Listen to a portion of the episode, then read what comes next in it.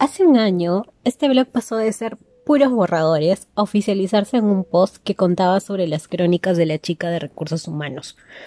El propósito de este blog siempre ha sido el poder compartir experiencias en el anonimato, porque si las cosas van bien en el trabajo o en tu empresa, claro, no te preocupa hacerlo público. Pero cuando las cosas no son color de rosa, como usualmente pasa, prefieres comentarlo como cuando llenas una encuesta de clima laboral, sin que nadie sepa que fuiste tú realmente.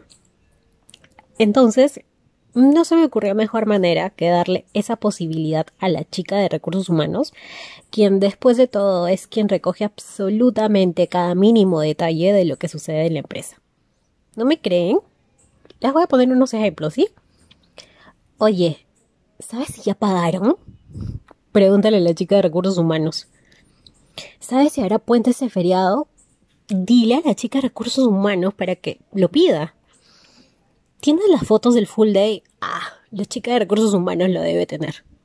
El comedor está sucio. Dile a la chica de recursos humanos. En verdad, amigos, incluso lo que no nos compete termina siendo parte de nuestro campo de acción. Hoy, un año después, la chica de recursos humanos deja de contarles solo crónicas para también compartirles conocimientos, motivarlos, hacerlos reír y otras cosas que espero vayan siendo de su agrado durante este nuevo año. Así que estén atentos a las novedades. Saludos cordiales.